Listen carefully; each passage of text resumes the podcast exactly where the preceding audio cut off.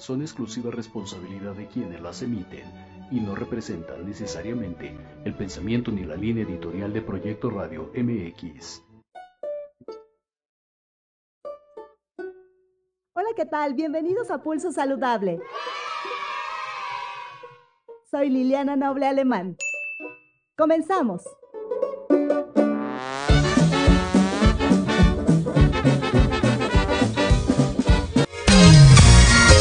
Saludable, cuidando tu estilo y forma de vida.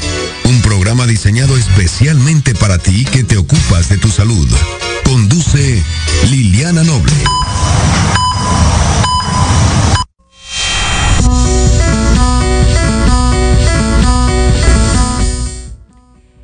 La tarde con 5 minutos, 16 horas con 5 minutos. Muy buenas tardes, tengan todas y todos ustedes. Soy Liliana Noble Alemania y le doy la más cordial bienvenida al pulso saludable del día de hoy. En este día 8 del mes 8, con 28 grados de temperatura, pero del año 23. O sea que tenemos que esperar 5 años para que sea el 8 del 8 del 2028 y con 28 grados. Y bueno, todos los tres primeros sí se pueden alinear, ¿no? El día, el mes y el año. Pero la temperatura no, no, no, no vamos a, no hay forma, ¿no? Ese no, bueno, pero 3 de 4 estaría bien, ¿no? A ver qué nos depara dentro de 5 años. Se queda viendo Jorge Negrete, que más adelante nos va a platicar de los deportes diciendo, creo que Lili enloqueció, pero no. Ella se fue, pero no, estoy muy bien. Oigan, hoy tenemos un programa bastante interesante. Vamos a platicar, recordarán que tuvimos la oportunidad de estar en un evento relacionado con la tecnología y la utilización de la tecnología en los procesos en diversas áreas de la salud. Hoy toca platicar o presentarle la entrevista que tuve oportunidad de tener con dos médicos más, eh, un endocrinólogo o quien nos va a platicar sobre todos estos procesos de la endocrinología y cómo se suma la tecnología para el diagnóstico y el tratamiento de, de, estas enfermedades. Y por el otro lado, cómo en las enfermedades mentales también la tecnología hoy suele ser una aliada maravillosa, entre ellas aplicaciones, por ejemplo, para meditar, que les va muy bien a la gente que padece de, de, depresión o aquellos que viven con algún trastorno como el trastorno eh, obsesivo compulsivo o el trastorno eh, por déficit de atención e hiperactividad o también el trastorno bipolar. Así es que más adelante los expertos nos van a platicar de todo ello. Entre tanto tenemos un invitado muy muy especial y por supuesto mi queridísimo Jorge Negrete con los deportes.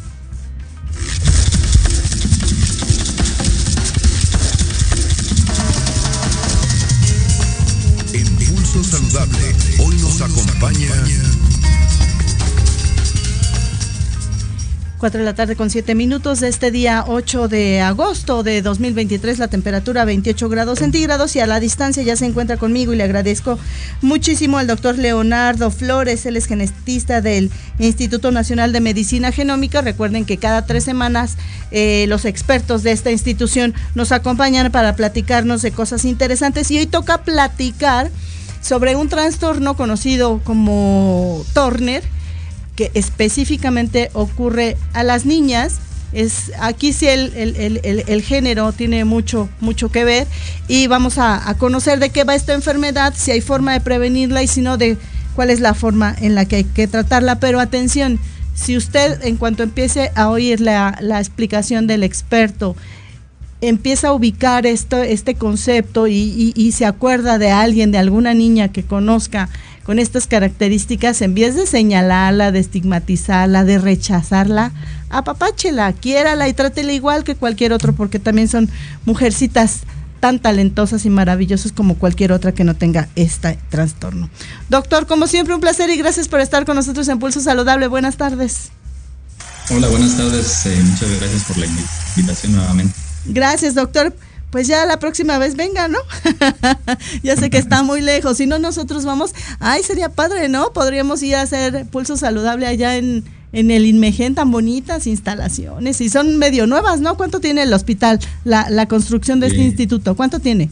el, el, instituto acaba de cumplir 19 años de instaurado. Y el edificio debe tener pues unos 5 años menos, probablemente unos 14.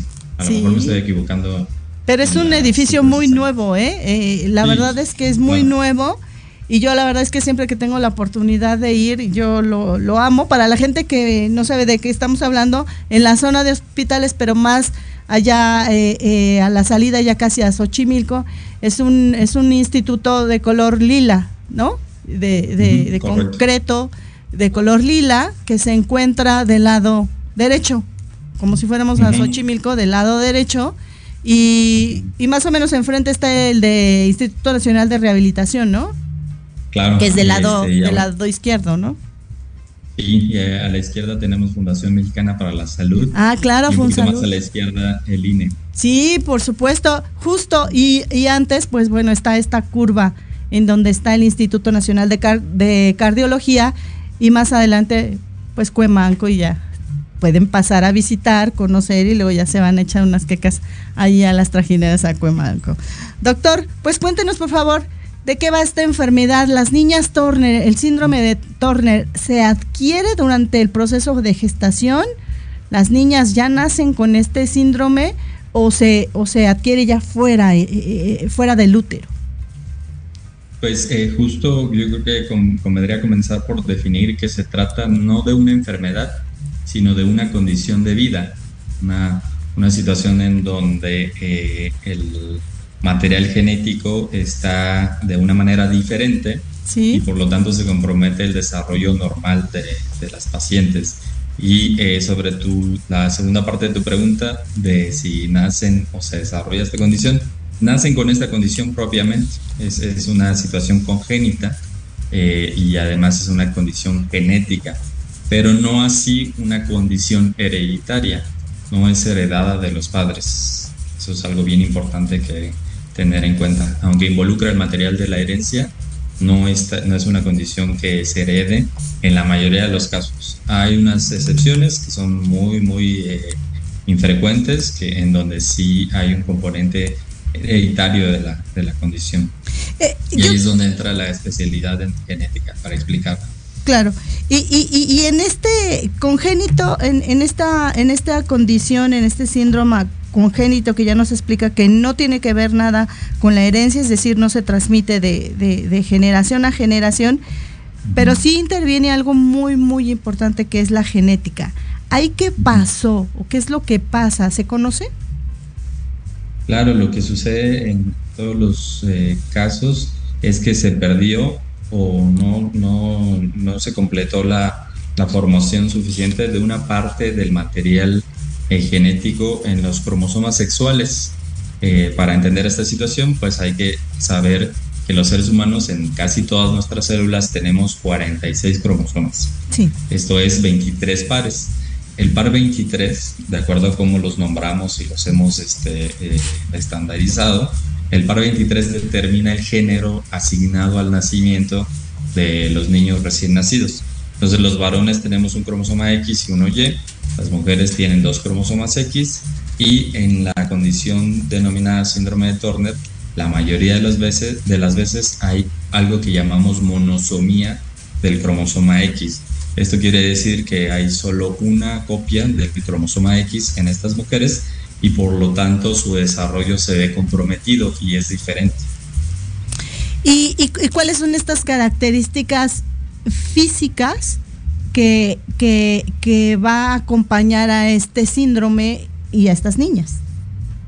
Claro, fíjate que al nacimiento algunas veces es irreconocible eh, el síndrome de Turner, pero hay la presencia de una característica bien especial que se llama linfedema, que quiere decir ah. que los, eh, las piernitas o las manos se hinchan como si fueran eh, salchichas, se ven así redonditas y muy particulares, tienen una forma muy, muy peculiar. Entonces, cuando eso sucede al nacimiento, pues hay que sospechar que la causa sea un síndrome de Turner. Después, en la infancia, eh, la, mayoría de las niñas cursa o, tiene eh, algo que llamamos estatura baja o talla baja, ¿no? Entonces son las primeras de la fila, son, son más, más pequeñas de, lo usual y, eh, y entonces llama la atención esa situación. Después en la adolescencia hay características como talla baja más eh, eh, retardo en el desarrollo puberal, o sea, no, no, no hay presencia de aumento del volumen de los senos o no hay presencia de vello axilar o, o púbico. Entonces estas características son como las que nos llaman la atención para pensar que, que está presente un, síndrome de Turner. Hay pacientes que tienen unas características faciales muy identificables, tienen las, las fisuras eh, palpebrales, o sea, la hendidura del ojo dirigida así hacia abajo, eh, tienen también una forma muy particular de, de los dientes, eh, como desordenados, pueden tener el cuello también al lado, le llamamos, o, cuello aumentado, como si tuvieran un pliegue por acá de los dos lados. Y estas características faciales y, corporales también, también hay una forma anormal del, del, del codo, no lo pueden extender mucho y también tienen una forma anormal a veces de, de, la mano y el pulgar principalmente. Entonces todas estas características, ah, y también este, múltiples lunares. Eh, todas estas características en conjunto, pues eh, a la persona que está experimentada en diagnosticar el síndrome de Turner, pues le hace mucho sentido que sea un síndrome de Turner y entonces pedimos la prueba genética que sirve para su diagnóstico que se llama cariotipo en sangre periférica. doctor, y, este, este, esta mm, eh, falla genética o, esta aparición solo de una X en la lo que usted llama monosomia, ¿tiene una causal? ¿Se sabe por qué ocurrió esto en el proceso de formación del ser humano? Generalmente pues ocurre por un proceso biológico que ocurre en todas las células que se llama no disyunción. Sé que suena como algo muy extraño, muy difícil de, comprender, pero en realidad es que las células en un momento, las células eh, que dan origen a los bebés, el óvulo y el espermatozoide, en un momento reparten los cromosomas como si fueran cartas de un mazo de póker. Entonces, a veces esta repartición es incompleta, como puede suceder en una partida de póker convencional. Eh, eh, entonces eh, no se reparten los cromosomas de manera adecuada. Y eso es lo que causa este, esta condición. Ahora, si pensamos como qué podría causar a la vez esta no disyunción, este, este error en el reparto de las cartas, pues en realidad no hay algo que facilite, aumente o disminuya las posibilidades de que, de que ocurra esta repartición anormal salvo algunos factores ahí que se han estudiado, unos factores epidemiológicos, pero ninguno lo causa. Entonces, eh, más que preocuparnos por pensar que puede ser culpa de alguna persona de la pareja al desarrollo del bebé, pues más bien eh, lo importante es atender eh, la situación y diagnosticarlo oportunamente. Creo que eso es la parte más importante del manejo para, las, las, mujeres con síndrome de Turner. ¿Y, este diagnóstico también podría conocerse a través del tamiz neonatal, el tradicional o el ampliado, o esto no se podría dar a conocer ahí? No, estas pruebas de tamizaje neonatal convencionales eh, de las a las que tenemos acceso en el sistema de salud mexicano no detectan el síndrome de Turner de manera prenatal, salvo, eh, bueno, lo que se requiere en esos casos para hacer el diagnóstico es a, utilizar una forma de tamizaje especializado, en donde se hace un ultrasonido y se buscan marcadores específicos y después se hace un cariotipo como el que se hace en un recién nacido, pero esta vez en el líquido amniótico, en el líquido que recubre al bebé. Claro. Y ustedes ahí en el Instituto Nacional de Medicina Genómica, ¿qué hallazgos han encontrado? ¿Qué nuevas líneas de investigación estarían ahora mismo eh, en la búsqueda, si es lo, que hay o hay alguna novedad al respecto de este síndrome, doctor? Pues en, cuanto a eh, proyectos o protocolos de investigación, el Instituto Nacional de Medicina Genómica eh, no cuenta con, algún proyecto estandarizado específico. Lo que sí tenemos eh, es la infraestructura necesaria para el diagnóstico y para el asesoramiento genético de, de estas pacientes en cualquier etapa de la vida que tengan ellas o si son ellas recién nacidas o lactantes eh, y, y, sus familias, ¿no? Para explicarles qué fue lo que sucedió y qué es lo que sigue con la vigilancia. Porque existe pues una serie de anomalías congénitas, enfermedades y complicaciones que pueden presentarse al nacimiento, en la edad escolar, preescolar, lactante, eh, en la edad adulta, que tienen que irse atendiendo. Eh, y es importante pues tener estas, este, pues una guía para saber cuál es la mejor manera de, vigilar a estos pacientes. Entonces tenemos todas las herramientas para diagnosticar a los pacientes y explicarles qué pasó. Esto es diagnóstico y asesoramiento genético. Claro. ¿Y cómo, cómo va a ser la vida de estas o cómo es la vida de estas niñas si, si ustedes, los expertos, no están considerando este síndrome como una enfermedad? Cuáles serían las limitantes a las que se vería eh, eh, esta pequeñita, porque eh, tengo entendido que reciben también tratamiento para esta condición de la talla baja, ¿no? Hormona de crecimiento, pero ¿qué más? ¿De qué más echan mano para, para poder tener una calidad de vida ideal? Claro, en realidad el hecho de considerarlo no propiamente una enfermedad, sino como una condición de vida, es justo la que nos permite saber que esta condición va, puede predisponer a la paciente al desarrollo de otras enfermedades o de, varias enfermedades. Entonces vamos investigando conforme eh, eh, tienen diferentes edades las condiciones o las enfermedades que pueden presentarse por esta condición. Entonces vamos atendiendo, eh, por ejemplo, problemas bien importantes que modifican mucho el pronóstico de la vida de, las pacientes. Una de ellas es eh, enfermedad cardíaca, ¿no? Este, alteraciones de la formación de la válvula de la aorta, que es la, arteria principal del corazón, eh, enfermedad renal o anomalías del desarrollo renal. Todas estas características las evaluamos al principio y si están presentes comprometen el pronóstico y la vida de la paciente aunque hoy día la mayoría de, los hospitales e instituciones pues están muy preparadas para tratar eh, estas condiciones y mejorar la, sobrevida de los pacientes. Y eh, otras condiciones menos eh, gravosas pues tienen que ver con justo mejorar la calidad de vida. Tienen una predisposición especial para disminuir la, audición y, y, también para que se generen infecciones recurrentes en el oído. Entonces las enviamos oportunamente con el otorrinolaringólogo, el especialista de, del oído, eh, y, les pedimos una evaluación de la audición para saber si está, si está bien o hay que hacer algún manejo en especial. Entonces, todo este equipo multidisciplinario, interdisciplinario de especialistas de rehabilitación, también neurológica y de, y de manejo de las complicaciones que vayan presentándose, eh, es el que define mucho el pronóstico que puede tener una paciente. Entonces algunas de ellas eh, tienen una supervivencia similar al de las mujeres de la población y otras no, por la, por, la eh, manera en la que se presentó toda esta, toda esta condición. Claro.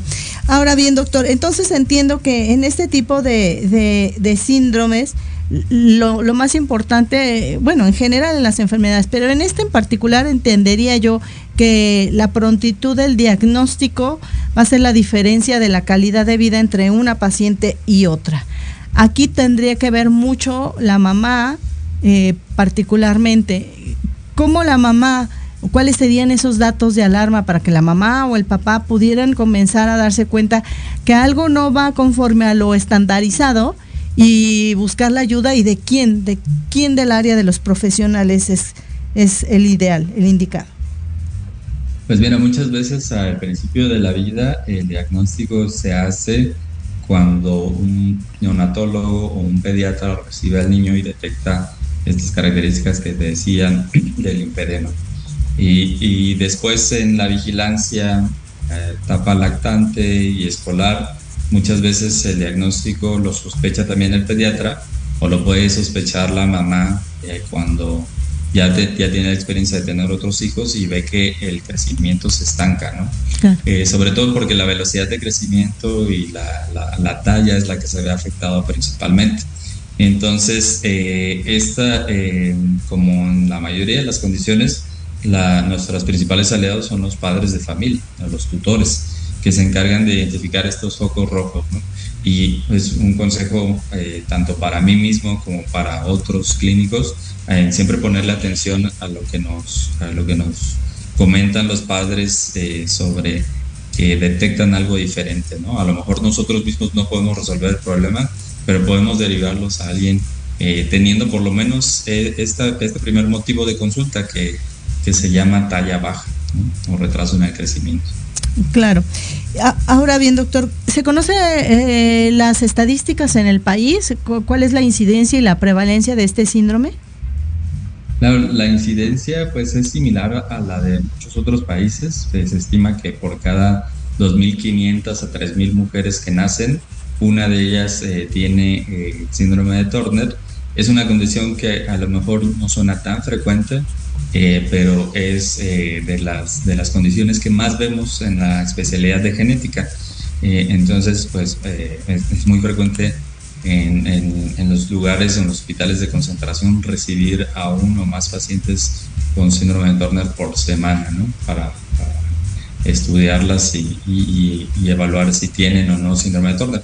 Porque también puede ser que eh, tengamos una paciente con talla baja, características clínicas que parezcan síndrome de Turner y no lo sea. Yo en mi experiencia clínica también he tenido pacientes que parece que, que nos quieren engañar con el, con, con, el diagnóstico que, que pensamos que sí se trata de ello evaluamos el material genético y se trata de otra condición diferente. Entonces, ahí cambia el pronóstico. Entonces quiere decir que es una enfermedad que pudiera estar subdiagnosticada por la presentación tan compleja o tan diversa de los síntomas. Sí, de hecho hay algunos estudios que, demuestran que muchos de, los, de las pacientes son diagnosticadas hasta la edad adulta cuando acuden, por ejemplo, a una clínica de fertilidad mm, o de reproducción asistida y porque se dan cuenta que, que, pues tuvieron por ahí un periodo de, de, un primer sangrado, una, este, una menarca, como le llamamos, o un primer sangrado un poquito anormal y después tuvieron periodos irregulares y después intentaron embarazarse y no lo logran. Entonces también eso también puede ser una forma de presentación de, esta condición. ¿Y, qué pasa con este tema de la talla baja? Yo he tenido la, oportunidad con este tema del periodismo de salud pues, de conocer a algunas niñas con esta condición, pero la mayoría de las niñas que he conocido son muy, muy, muy pequeñitas. Eh, eh, es, siempre esta es la, naturaleza o pudiera ser alguien que alcance a lo mejor eh, un metro de estatura y en una sociedad como la mexicana que no nos caracterizamos por ser muy, muy altos podría pensarse en el promedio y no pensarse en una condición diferente solo hasta que buscan ser mamás. ¿Esto pasa con frecuencia, doctor? Pues no, no es lo, más habitual. O sea, generalmente eh, hoy día con la formación de la mayoría de los especialistas en pediatría, al detectar un retraso en el crecimiento, se envían con el endocrinólogo, por ejemplo, y el endocrinólogo es de los primeros en sospechar un síndrome de, de, Turner. Pero sí, por supuesto, hay algunos pacientes que exhiben una, unas características Prácticamente indistinguibles del síndrome de Turner, les haces el estudio de cariotipo y, si terminan siendo diagnosticadas con esta, con esta condición. Entonces, eh, en medicina y en biología, pues al final no tenemos nunca eh, nada certero más que aquello que podemos demostrar y aquello sobre lo que podemos ir caminando en el, en el conocimiento científico y médico actual. Claro. Y, siempre va a haber situaciones que, que salgan de, de, las manos y, que sean una forma típica de la, de la, enfermedad. Afortunadamente, las menos de las veces. Claro. Y finalmente, doctor, si una paciente es diagnosticada en tiempo y forma o, lo más eh, eh, eh, oportuno que sea posible y no presenta ninguna complicación que requiera algún tratamiento, esta paciente solamente requeriría de esta vigilancia constante de ustedes los expertos para que estos otros hallazgos o estas eh, vulnerabilidades que, el propio síndrome eh, tiene para desarrollo de otras enfermedades, pues estar siempre eh, a la expectativa de que en cuanto surjan darles de inmediato el tratamiento. De lo contrario, es una paciente que no necesita ningún tipo de tratamiento o sí. Sí, en realidad, eh, pensando en tratamiento como curar o modificar eh, la causa original en cuanto a, la alteración de los cromosomas sexuales, pues hoy día no podemos manipular material genético. Eh, existen algunas tecnologías que sirven para ello, pero ni siquiera están aprobadas para utilizarse en investigación con seres humanos. Entonces, eh, no, tenemos un tratamiento curativo específico de, de, la condición. Y muchos de los pacientes alrededor del mundo pues defienden que pues la situación es más una condición de vida que una enfermedad para darle un tratamiento propiamente. Pero sí, eh, se compromete eh, mucho algunas características que hacen que se modifique la calidad de vida, por supuesto. Entonces, eh, el tratamiento con hormona de crecimiento, como en cualquier otra condición, pues se tiene que valorar de manera individual, dependiendo del tipo de síndrome de Turner, ver si no hay otras características que también pueden acelerar el crecimiento de tumores cuando se usa hormona de crecimiento, este, evaluar pues con detalle, de manera minuciosa cada caso para saber si es la mejor estrategia darle el tratamiento. Y después de eso, este, elegir y vigilar este, estos tratamientos. Entonces, el, el pronóstico de cada uno de los pacientes, tanto de la talla como de otras características, tiene que ver con, una buena evaluación y con, tener todas las herramientas disponibles. Muy bien, doctor. ¿Algo más que considere de importancia mencionar y que debamos conocer acerca de este síndrome de Turner?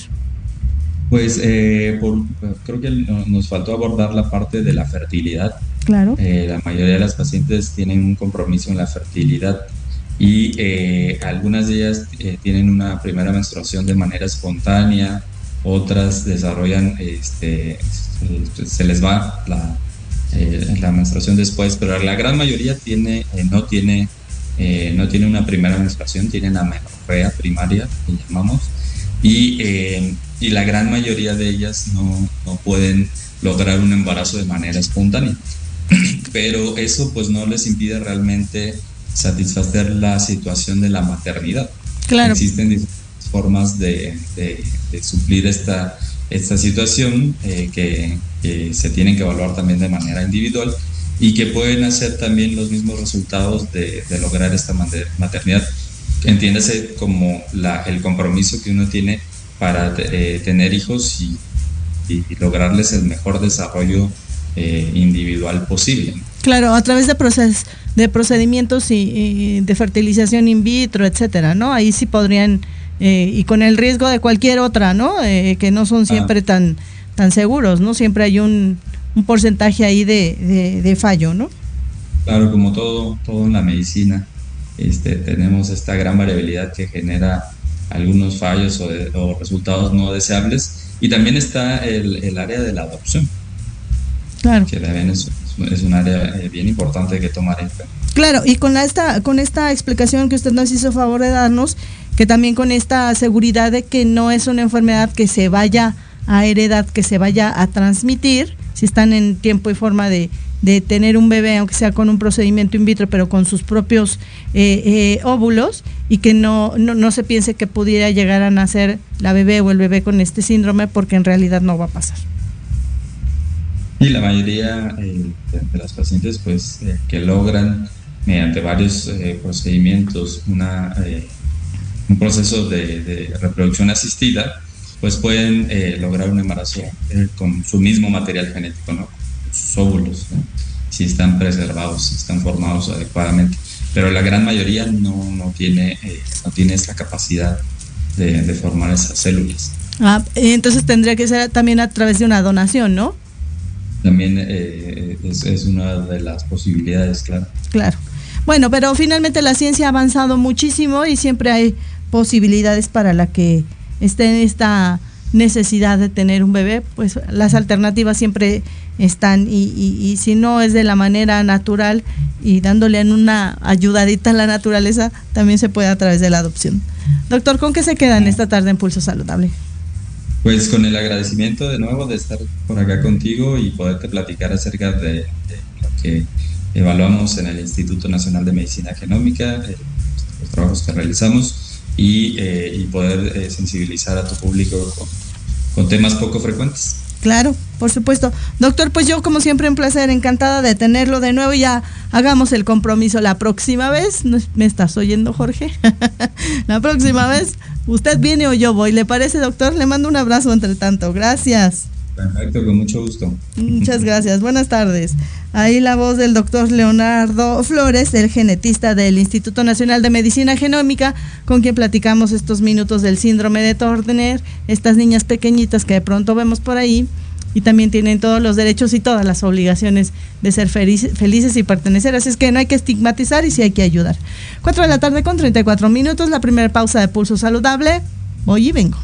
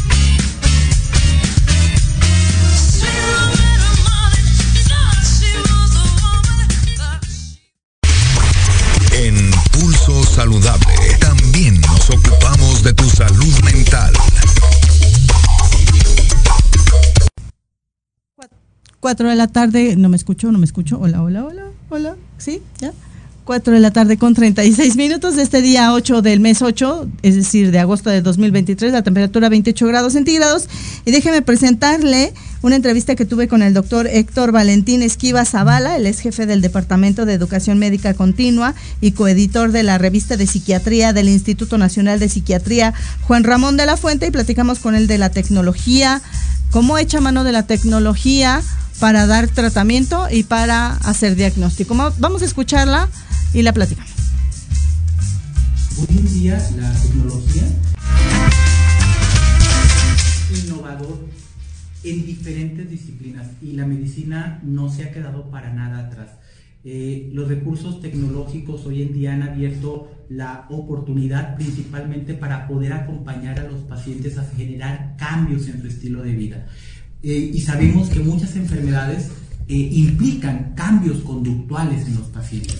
Hablando específicamente de la obesidad, que afecta a casi 8 de cada 10 mexicanos, generar cambios en el estilo de vida es el complemento del tratamiento farmacológico. ¿Y cómo generar estos cambios?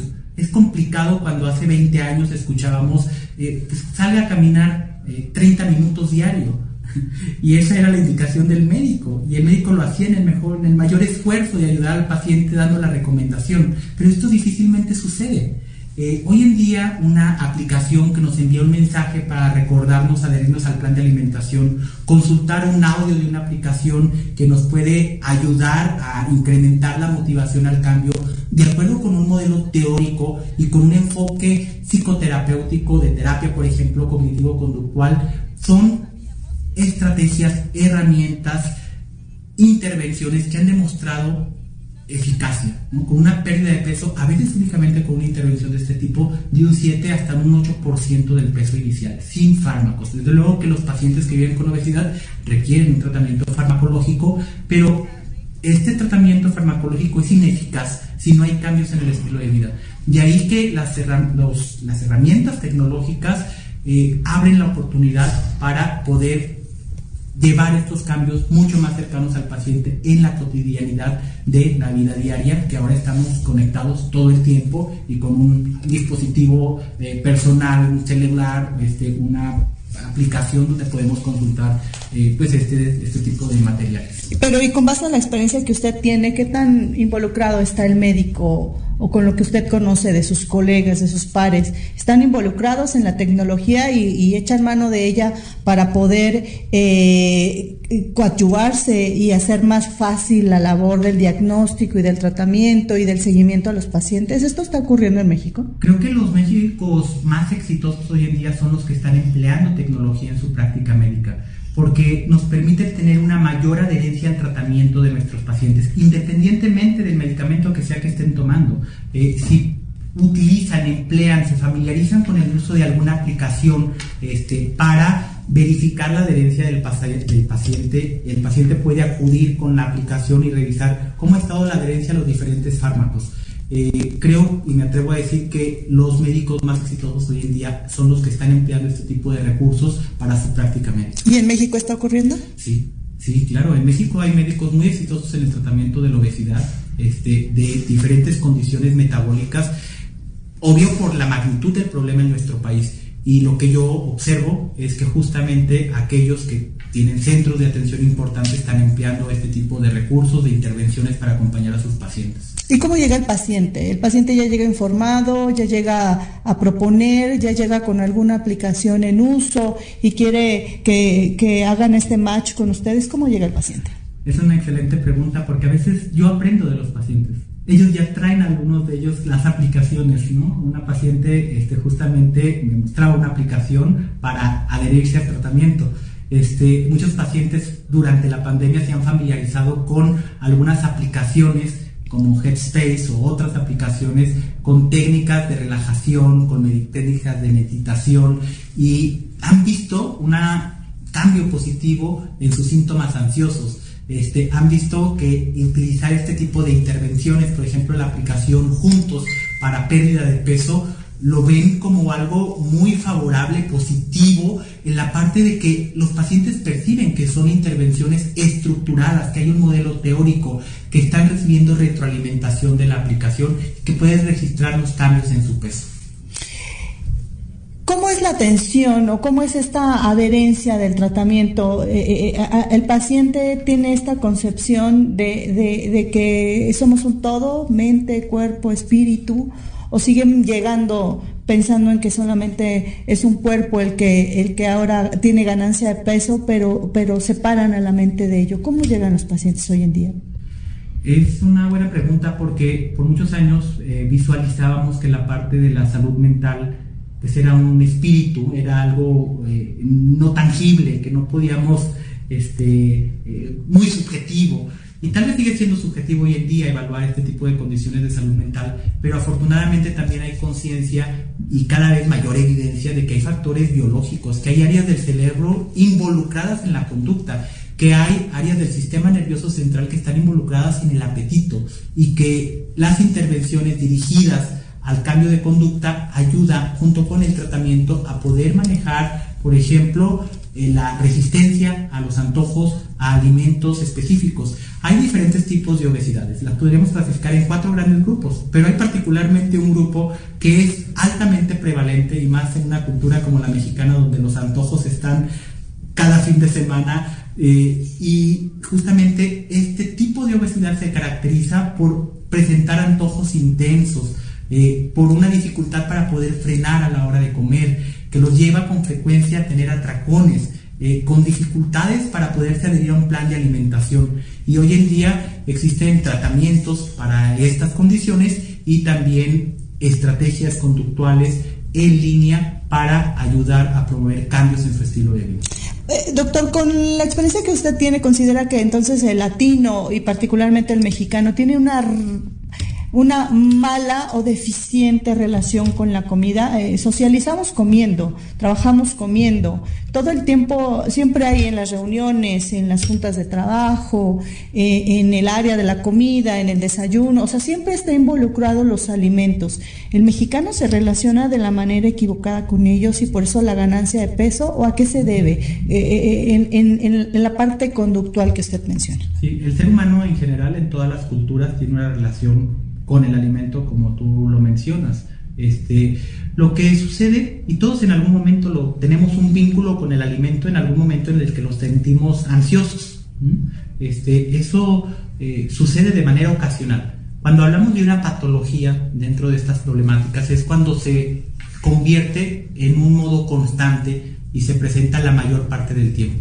Entonces hablamos de una condición que hay que tratar, de una hambre emocional, ¿no? que es aquellas personas que de manera constante, ¿sí? a lo largo del tiempo, por periodos prolongados, la experiencia de, de ansiedad, de tristeza, de abandono, de angustia, los conduce a la ingesta de alimentos con dificultad para poder frenar mientras los comen y con frecuencia los conduce a ganancia de peso y a problemas en su salud como la obesidad. Eh, ¿Cómo, es que usted ha eh, eh, utilizado estas alternativas de, de, la tecnología para llevar a los pacientes al éxito? ¿De qué ha echado mano para poder tener estos tratamientos que no, se, no sean tan, tan alejados de la realidad, pero que ahora involucren lo que tenemos todo el tiempo, un celular en la mano. Mm, las herramientas de las que yo he echado mano son de aquellas que están más al alcance de la población y que afortunadamente existen. Hay métodos eh, validados, eh, bibliográficos, libros este, de acompañamiento a paciente con técnicas de terapia cognitivo-conductual. Hay plataformas este, eh, donde se proporciona información seria sobre el tratamiento de la obesidad y existen eh, también aplicaciones como Juntos. Yo trabajo mucho con la aplicación Juntos, donde viene una serie de estrategias, de técnicas, donde a lo largo de 28 semanas el paciente va recorriendo este, eh, cuatro módulos con diferentes actividades, con diferentes objetivos, cada uno de ellos, donde va evaluando el avance de sus propias conductas, va registrando su peso y que con frecuencia cuando se combina con un tratamiento farmacológico es realmente efectivo y me da gusto porque los pacientes están contentos con el uso de este tipo de herramientas. Esta, esta relación que hay ahora con la tecnología aplicada a la salud y que usted menciona que está beneficiando a las y los pacientes, ¿Qué tan eh, frecuente es en, los que lo visitan? Eh, se, sienten eh, a gusto con la utilización o algunos de ellos desconocen la forma incluso de, encender un celular? ¿Cómo, ¿Cómo es la naturaleza del paciente en ese aspecto? Pues la población adulta, adulta joven, está bastante familiarizada con la aplicación. Tal vez los adultos mayores es donde tenemos el inconveniente eh, un poco, pero la población adulta, adulta joven, que justamente es la parte de la población con un problema serio de obesidad y de problemas metabólicos, de problemas en el control de sus lípidos, del colesterol, de la presión arterial alta, hay ese grupo de la población que es millones de mexicanos, este, eh, están bastante familiarizados con la tecnología hoy en día. ¿Qué, le diría usted a la gente en general, al público que va a tener la oportunidad de escucharle y que todavía tienen cierta eh, eh, pues temor a utilizar una aplicación y, poderla compaginar con su día a día y aunada al tratamiento? ¿Qué les diría? Mi mensaje es que eh, verifiquen siempre que la aplicación tenga los elementos que la validan como una este, una aplicación que cuente con las características de las autorizaciones, que las descarguen de un sitio apropiado donde se resguarden sus datos personales. Eso es bien importante. Y lo otro es que preferentemente acudan con un profesional de la salud, con el médico de confianza con el que usted acuda, preséntele la aplicación, háblele de ella, este, porque las intervenciones que están dirigidas a perder peso, por ejemplo, eh, muy pocas de ellas utilizan un modelo teórico validado. Y si no tienen un modelo teórico validado, no son eficaces. Entonces es importante que la presenten con su médico porque al final esa aplicación termina diciéndoles las conductas que hay que hacer. Y es conveniente que esté basado en un modelo teórico que sea validado, que haya demostrado eficacia en otros estudios. ¿Cuál es el porcentaje de sus pacientes que utilizan la tecnología? Eh, para poder eh, compaginarla con el tratamiento farmacológico? Hoy en día, que es una excelente pregunta, porque hoy en día el 100% de mis pacientes emplean la tecnología. El contacto conmigo inicia en un mensaje de WhatsApp. y la comunicación directa conmigo es mediante esa plataforma. Y además de esta, creo que el 70% de los pacientes usa alguna otra aplicación para adherencia al tratamiento, para eh, técnicas de relajación y eh, la intervención juntos que es dirigida a pérdida de peso. ¿Algo más que considere de importancia mencionar, doctor? Es aprovechar el medio y la oportunidad de estar contigo para enviar un mensaje para que cuiden su salud mental eh, todos en nuestro país y especialmente tratar la obesidad eh, en conjunto con ustedes, acompañándoles, haciendo cambios en su estilo de vida. Regáleme un dato adicional. ¿Qué es la salud mental? ¿Cómo se concibe una salud mental ideal? Bueno, la salud mental este, ideal es un estado de, eh, de salud en lo emocional, en lo físico y en la percepción con uno mismo. Pulso saludable deportivo. deportivo.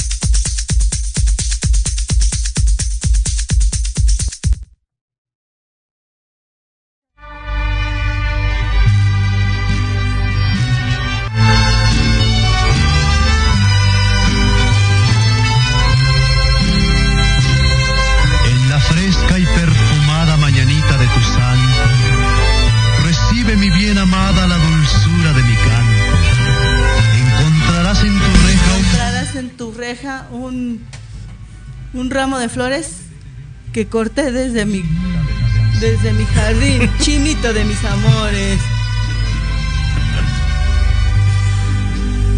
Estas son las mañanitas que cantan. O, o sea, te estoy cantando estilo. no, no, Estilo. ¿Tienes estilo Pedrito? Pedrito Fernández. es infante. Feliz cumpleaños. No vamos a decir que estás cumpliendo 40. Porque a nadie le importa, pero feliz cumpleaños. No, muchísimas gracias vos. Muchas, muchas que gracias. Te queremos harto, Gracias, harto, harto. Me si vienes la próxima semana hay que traer un pastelín. La verdad es que con esto de mi long COVID es mi pretexto, ¿no? ¿Y cuál? El jueves dijo que era su cumpleaños. Ah, pero tú no vas a venir el jueves, ¿o sí? Si vienes el jueves, el jueves traemos el pastel. Ahí vemos. Lupita ahí vemos está pastel, organizando sí. la fiesta y la podemos transmitir completamente en vivo y en directo, pero antes vamos a los deportes. Muchas gracias, mi Lili. Muchas gracias. Me encanta, me encanta que siendo Jorge Negrete me pongan siempre las manitas de Pedro Infante. Está bien padre. Está increíble eso. Muchas gracias, No le saques. Muchas gracias, No Giselle. le saques, sí le saco. Oye, fútbol, porque hay, hay mucho fútbol. La League's Cup, de los 18 equipos mexicanos, quedaban 12. De esos 12 quedan 5. Y de esos 5 van a quedar, si bien nos va, 4. Porque Monterrey y Tigres juegan entre ellos, o sea que se va a eliminar uno.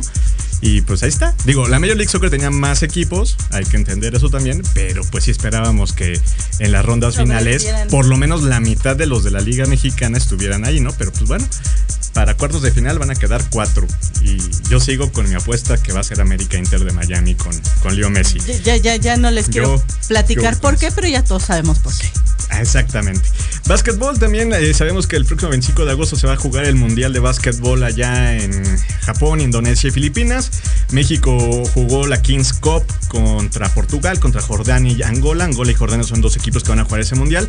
México queda en segundo lugar, perdió el último partido contra Jordania 86-72, pero bueno, ahí sigue la preparación de este equipo eh, varonil de básquetbol que está haciendo bien las cosas. Esperemos que le vaya muy bien allá en el Mundial de eh, Japón, Indo- Indonesia y Filipinas. También pues ya tenemos la parte del Mundial femenil. Qué cosa se vivió con Estados Unidos Suecia, ¿eh? qué cosa dramatismo hasta el final en ese Pero los último penal se ganan con goles. con goles. 0-0, se van a penales. En muerte súbita, la portera de Estados Unidos había parado el, el penal, pero pues, el balón se fue. Y gracias al eh, Video Assistant Referee, mejor conocido como VAR, El el VAR quedó que el balón sí entró. Y en penales, Suecia eliminó a Estados Unidos 5-4. Recordemos que Estados Unidos era la campeona del mundo y se queda en los octavos de final. O sea, Pero di- dicen los expertos que, que eh, no hay malos porteros porque es completamente difícil, fuera de lo, del alcance del, del- del- del humano, ¿no? En este arco, ¿no? Eh, y la velocidad. hay penales mal tirados. Mucho, eh, justo te iba a decir eso. Muchos dicen es cuando se falla un penal es porque el portero se rifó o porque lo erró el, cobrador. Pero yo digo que yo creo que es parte de es parte de, los, dos, ¿no? O sea, que el, que, el, portero sepa hacia dónde adivinar porque o sea, muchas veces muchos dicen, "Ay, que hay que ver el balón y que espérate", no, o sea, pero, realmente Pero yo en mi experiencia de portera porque déjenme decirles que cuando yo juego me gusta eso de ser portera, pero no está fácil alcanzar, ¿eh? Y eso que yo soy cero cero cero experta los expertos sí, pero la realidad es que no, no, no te da el, cuerpo ni por más velocidad que haya. Yo creo, yo me inclino más a que es un mal penal, un mal, un penal mal tirado. Yo sí me iría por un 50 un 50-50. Eh, España, Países Bajos va a ser un muy buen, eh, muy buen partido. Yo creo que de ahí puede salir una de las finalistas. La bronca es que la llave de España, eh, Países Bajos, es entre Japón y Suecia. Y Japón es uno de los pues favoritos, ¿no? El otro lado es Inglaterra, que es la máxima favorita, que va contra Colombia, que es la única selección de América que queda. Y Australia, la anfitriona, o uno de los anfitriones, va contra Francia. También, pues en la parte de mexicanos en el extranjero, mi Lili, la verdad es que nos fue pues bastante bien. Nos fue muy, muy bien en el Mundial de Tiro con Arco. México se lleva cuatro medallas de plata, una de bronce, creo que bastante bien, donde pues creo que lo más sobresaliente fue lo de lo de Alejandra Valencia. La que Alejandra Valencia que gana por primera vez una medalla para México en la categoría eh, de arco recurvo individual. Eh, todos esos medallistas, esas medallistas ya agarran eh, pues parte para llegar a Panamericanos e incluso para Olimpiadas, ¿no? Entonces que creo se que dice tan rápido, pero como tenemos una pandemia encima, por eso todo ha sido el tan año rápido. Que entra, el, año, que entra ya estamos allá en París. También, eh, pues, eh, Mariana Arceo, pentatlonista, eh, gana medalla de bronce, digo, de plata en el Challenge. el equipo de handball de México, sí, tenemos selección de handball, está, está jugando allá en Paraguay.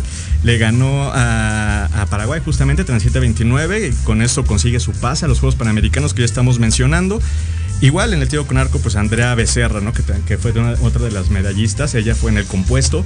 Eh, entonces también muchas felicidades. Y algo también a destacar, lo que pasa con Renata Zarazúa, ella es tenista mexicana, gana el torneo eh, W60 de Lexington, le gana a la norteamericana Carolina Doliday eh, entonces también pues, por allá bastante bien lo que está haciendo ella. Y pues bueno, para último, para cerrar ya con los deportes, mi Lili, la selección mexicana de, femenil de voleibol de sala eh, consigue su primer triunfo en el Campeonato Mundial de la categoría U19.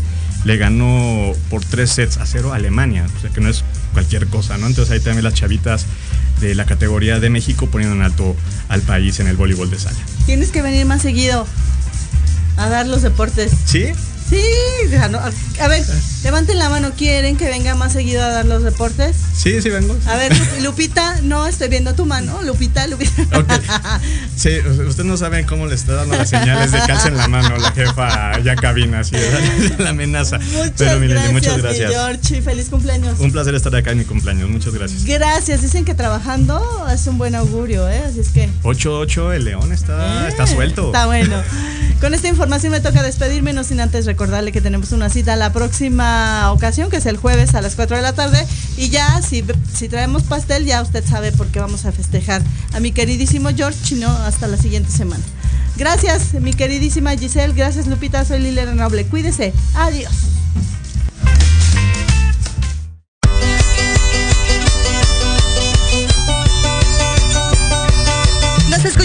Próxima semana. Entre tanto, síguenos en nuestras redes sociales, en YouTube y Facebook. Aparecemos como Pulso Saludable.